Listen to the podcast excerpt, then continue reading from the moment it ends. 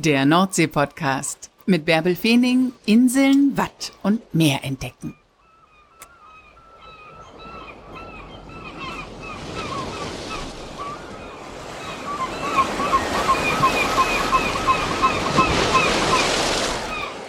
Moin und herzlich willkommen zur 104. Folge des Nordsee-Podcasts.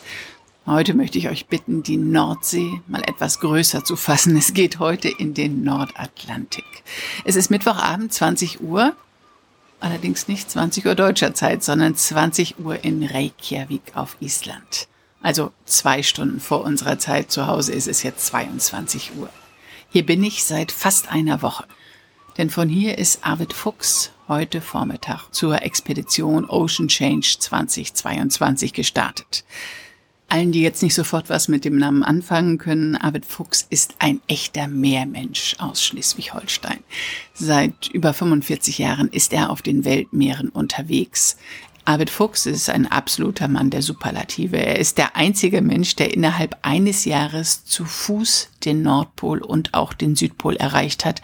Er hat Kap Horn in einem Faltboot umrundet und hat das grönländische Inlandseis mit Schlittenhunden durchquert. Arvid Fuchs ist bei all seinen Expeditionen zum Zeitzeugen des Klimawandels geworden und deshalb stellt er seine Expeditionen unter das Motto Ocean Change. Und Arvid Fuchs gehört unbedingt in den Nordsee-Podcast, denn die Wurzel seiner Leidenschaft, die liegt in der Nordsee. Arvid war früher viel bei seiner Oma auf Sylt, hat aufs Meer hinausgeblickt und hat gedacht, da will ich hin, ich will wissen, wie das da aussieht. Das hat sich daraus entwickelt.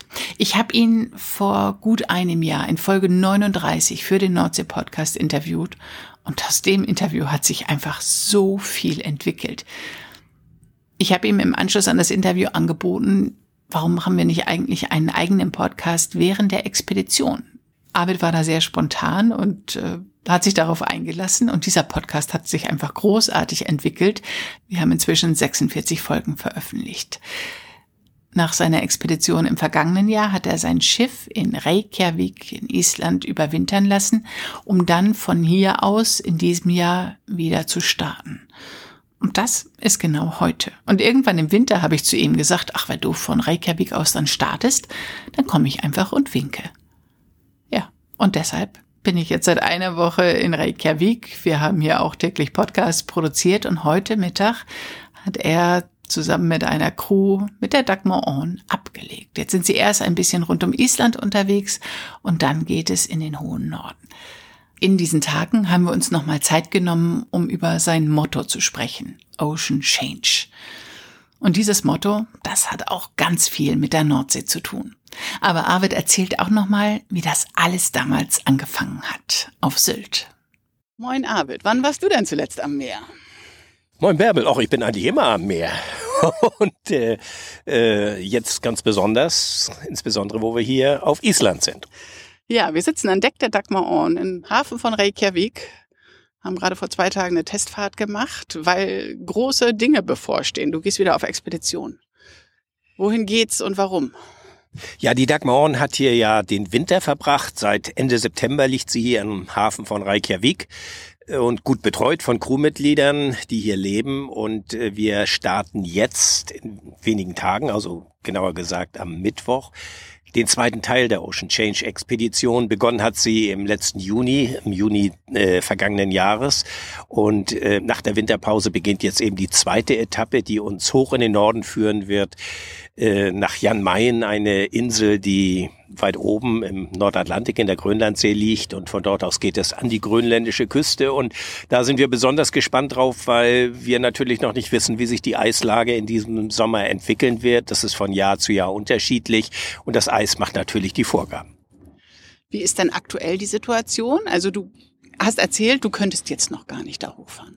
Nein, wir haben immer noch Juni und das ist viel zu früh für äh, die ostgrönländische Küste. Das heißt, das ganze Wintereis, das bricht auf, das strömt dann ab und das muss man sich vorstellen, als wenn vom Nordpol her so ein gewaltiges Förderband kommt und auf diesem Förderband liegen eben halt diese Eisschollen, die, die sich den Winter über gebildet haben und die jetzt erstmal nach Süden abtransportiert werden müssen. Und je weiter die Jahreszeit voranschreitet, ja, desto weniger kommt von oben nach, desto lockerer wird das Eis. Man misst eine Eisbedeckung in Zehntel. Also zehn Zehntel ist eine geschlossene Eisdecke ein Zehntel, das sind dann so vereinzelte Bruchstücke, wo man locker drum herumfahren kann. Und da brauchen wir natürlich ein, eine Bedeckung, wo wir mit der Dagmar On fahren können. Das ist kein Eisbrecher. Also alles, was über fünf Zehntel ist, da wird's wirklich für uns schon sehr, sehr schwierig. Und das ist dann ja auch nicht äh, ungefährlich. Deshalb werden wir bei maximal fünf Zehntel unterwegs sein. Aber das braucht eben noch ein bisschen Zeit. Und in der zweiten Junihälfte ist es in der Regel dann so, dass äh, sich das so weit aufgelockert hat, dass man dort fahren kann. Du bist dort oben schon mal unterwegs gewesen, das ist äh, viele Jahre her. Seitdem hat sich eine ganze Menge getan, Stichwort Klimawandel. Was glaubst du, was sich verändert hat? Was glaubst du, worauf du jetzt triffst? Na, das ist ja auch der Hintergrund unserer Ocean Change Expedition. Veränderungen in den Meeren, aber nicht nur in den Meeren, sondern auch an den Küstenlandschaften. Und Grönland, die größte Insel der Welt nebenbei bemerkt, äh, beherbergt ja einen gigantischen Eispanzer. Also nur um das mal zu sagen, sollte der schmelzen, dann stiege der Weltmeeresspiegel um sieben Meter.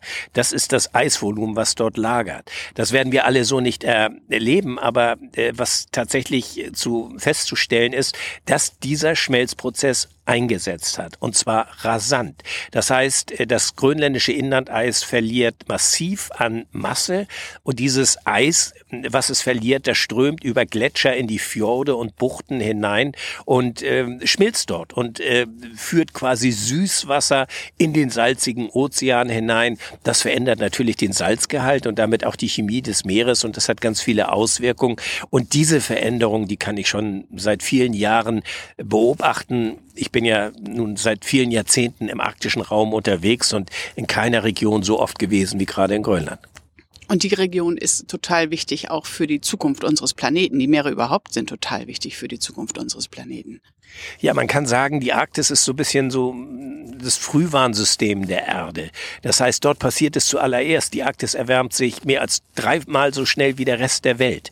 Und äh, je weniger Eis wir haben, äh, desto wärmer wird es dort auch. Das ist so ein, ein äh, physikalischer Prozess, der dort quasi abläuft. Und damit steigen letztendlich die Meeresspiegel, dadurch, dass Grönland am Abschmelzen ist. Das bewegt sich im Millimeterbereich pro Jahr, aber wenn man das mal hochsummiert, dann wird das äh, gegen Ende dieses Jahrhunderts schon bei rund etwa einem Meter liegen, was insgesamt an äh, Schmelzwassereintrag und Meeresspiegelanstieg hinzukommt. So, und das hat natürlich Auswirkungen beispielsweise auf unsere Küsten. Die Inseln, die Halligen, das nordfriesische Wattenmeer, aber auch Ostfriesland, unser Nachbarland Dänemark oder auch die Niederlande, sie alle sind davon betroffen.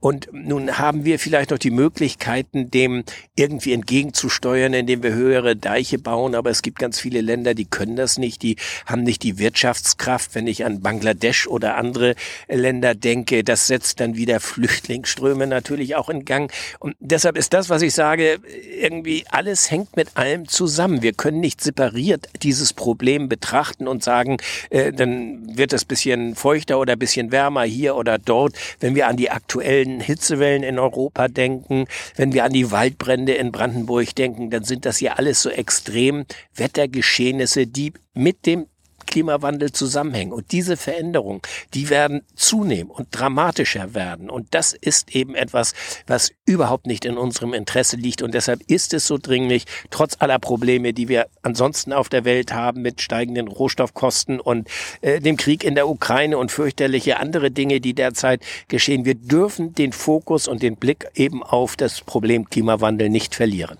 Das wissen wir, dass äh, der Klimawandel total wichtig ist. Zugleich wissen wir erschreckend wenig über unsere Meere. Es gibt immer die Zahl, dass nur acht Prozent des Meeresbodens kartiert sind. Dass das Meer und die Bewohner des Meeres die große Unbekannte auf unserem Planeten sind.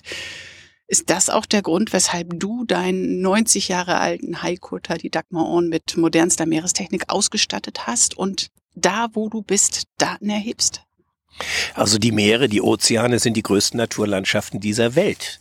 Also rund zwei Drittel der Erdoberfläche äh, besteht aus Wasser, aus Ozean. Und äh, wir wissen, wie du sagst, äh, relativ wenig über diese Naturlandschaft, äh, Ozeane. Und äh, mir geht es heute ja nicht mehr irgendwie um das große Abenteuer, das ich erleben möchte. Ich bin hier so oft gewesen in diesen Regionen und habe hier so viel erlebt, dass, dass es mir wirklich nicht mehr darum geht, irgendwelche Extremsituationen zu meistern.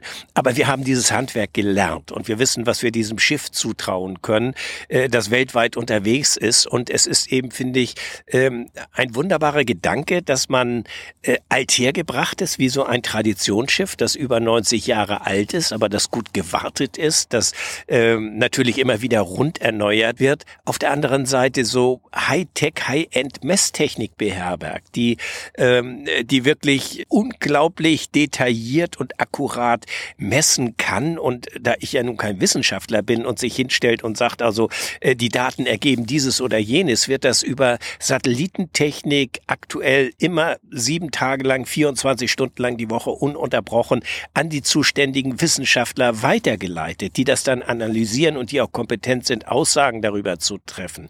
Und ähm, äh, um, um das auch mal richtig zuzuordnen, äh, damit ist das natürlich ein, ein kleines, klitzekleines Mosaiksteinchen in dieser Datenerfassung, wir sind ja kein großes Forschungsschiff, das natürlich ganz andere Möglichkeiten hat, aber wir sind eben ein Schiff, das in Gegenden unterwegs sind, wo sonst kaum Schiffe fahren. Und deshalb sind diese Daten für Wissenschaftler eben interessant und deshalb machen wir das. Also es ist ein Beitrag, den wir versuchen zu leisten. Äh, und ähm, ja, was daraus zu folgern ist, diese Schlüsse müssen andere ziehen.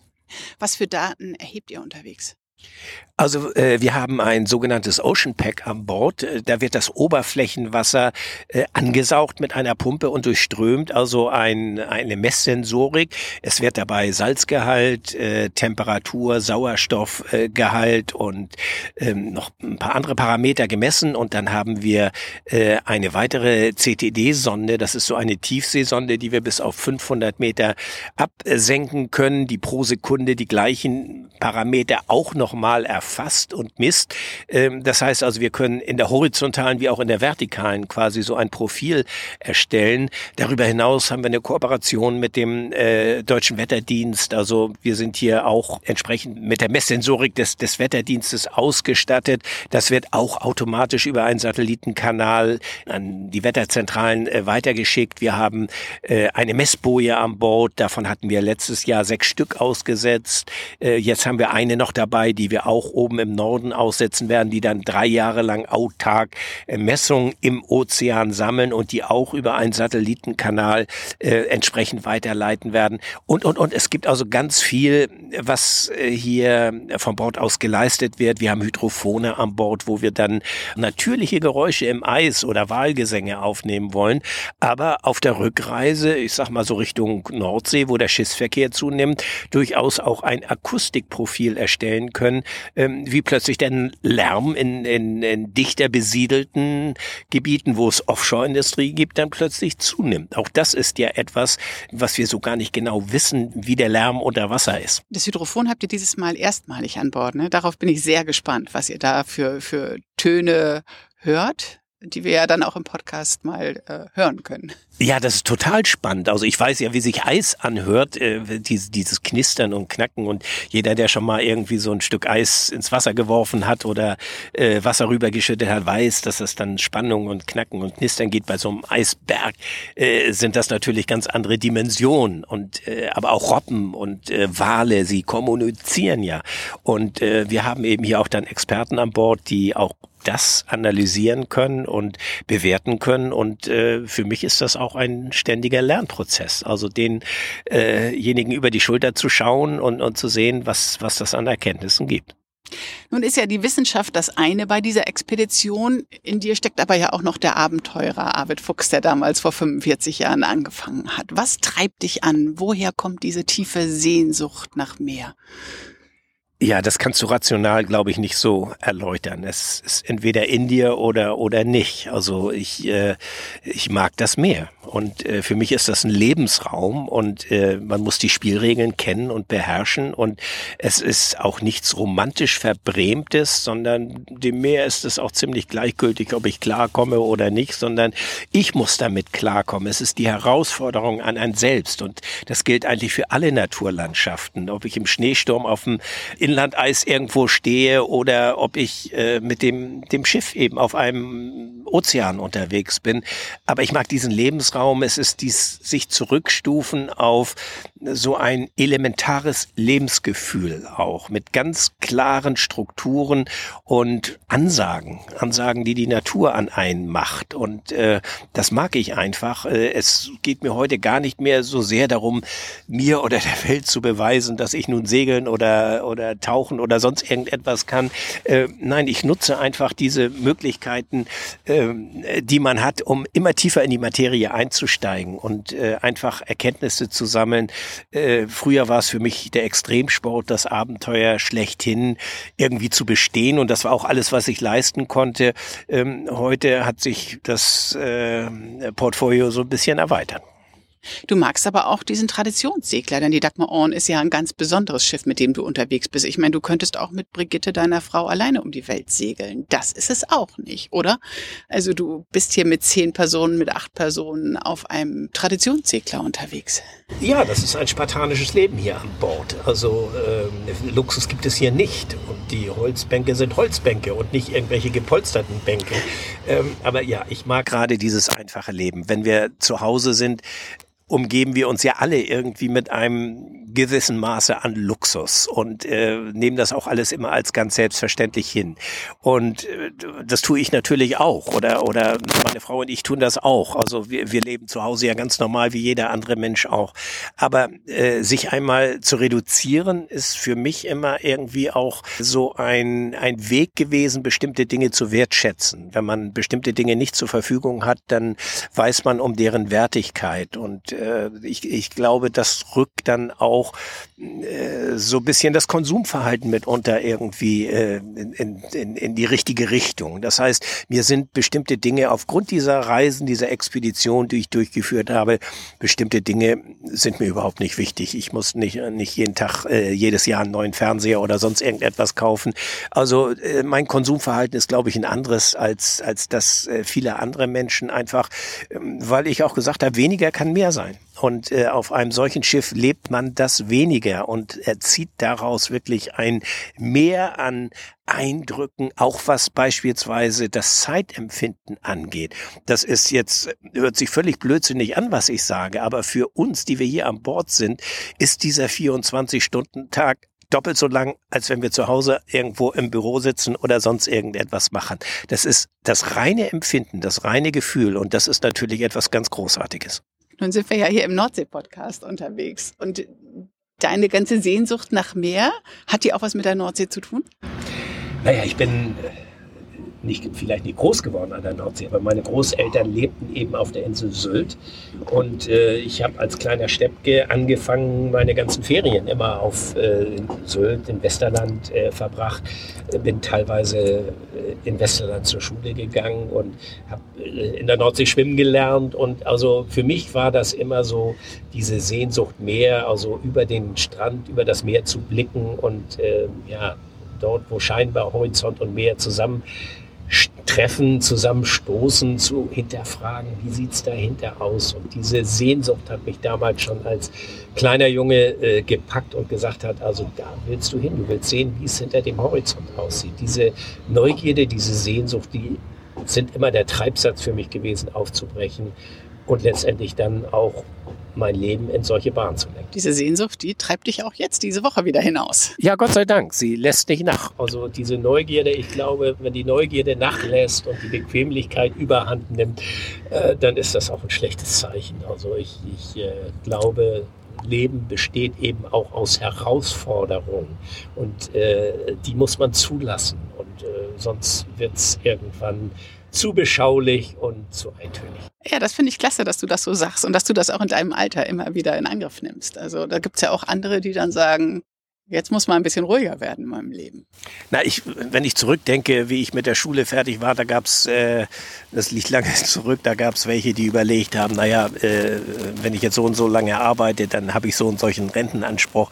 Äh, das war etwas, was mich völlig abgestoßen hat. Also äh, natürlich muss man eine Altersversorgung haben. Diese Einsicht kam bei mir dann später auch irgendwie, aber es war nicht mein Lebensziel. Also ich habe das Leben immer als ein eine unglaubliche Möglichkeit gesehen. Und äh, diese Möglichkeit zu nutzen und auszufüllen, das ist immer mein Credo gewesen. Und das tue ich heute noch. Super. Und das Gute ist, dass du auch ein leidenschaftlicher Podcaster geworden bist und dass wir nicht in diesem Nordsee-Podcast, sondern in unserem anderen Podcast, den wir zusammen machen, Expedition Ocean Change mit Arvid Fuchs, auch während der Expedition dich regelmäßig meldest und alle, die wollen, mit an Bord nimmst und berichtest. Genau so ist es. Ich freue mich drauf. Vielleicht ist das ja ein Podcast, der euch auch interessiert.